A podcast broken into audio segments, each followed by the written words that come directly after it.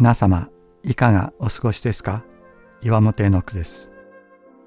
今日も366日元気が出る聖書の言葉から聖書のメッセージをお届けします。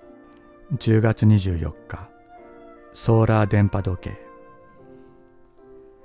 先日、引き出しの中からソーラー電波時計が発見されました。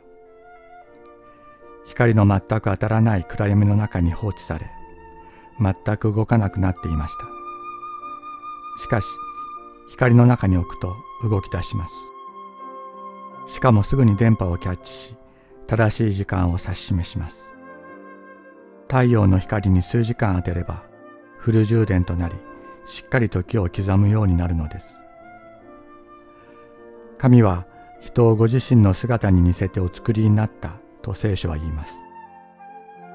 しかし暗闇の中に生きる間に神の姿は忘れ去られ自分が神によって創造された尊い存在であるということもわからなくなってしまうのです。暗闇の中で泣いているあなたを探し求めている神がいます。光の中に置いてくださる神がいるのです。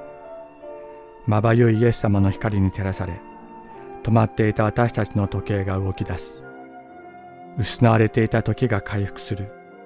神の時を指し示すもの神の時を歩むものにされるのです。あなた方は以前は暗闇でしたが今は主に結ばれて光となっています。光の子らしく歩みなさい。エペソビトへの手紙第5章8節。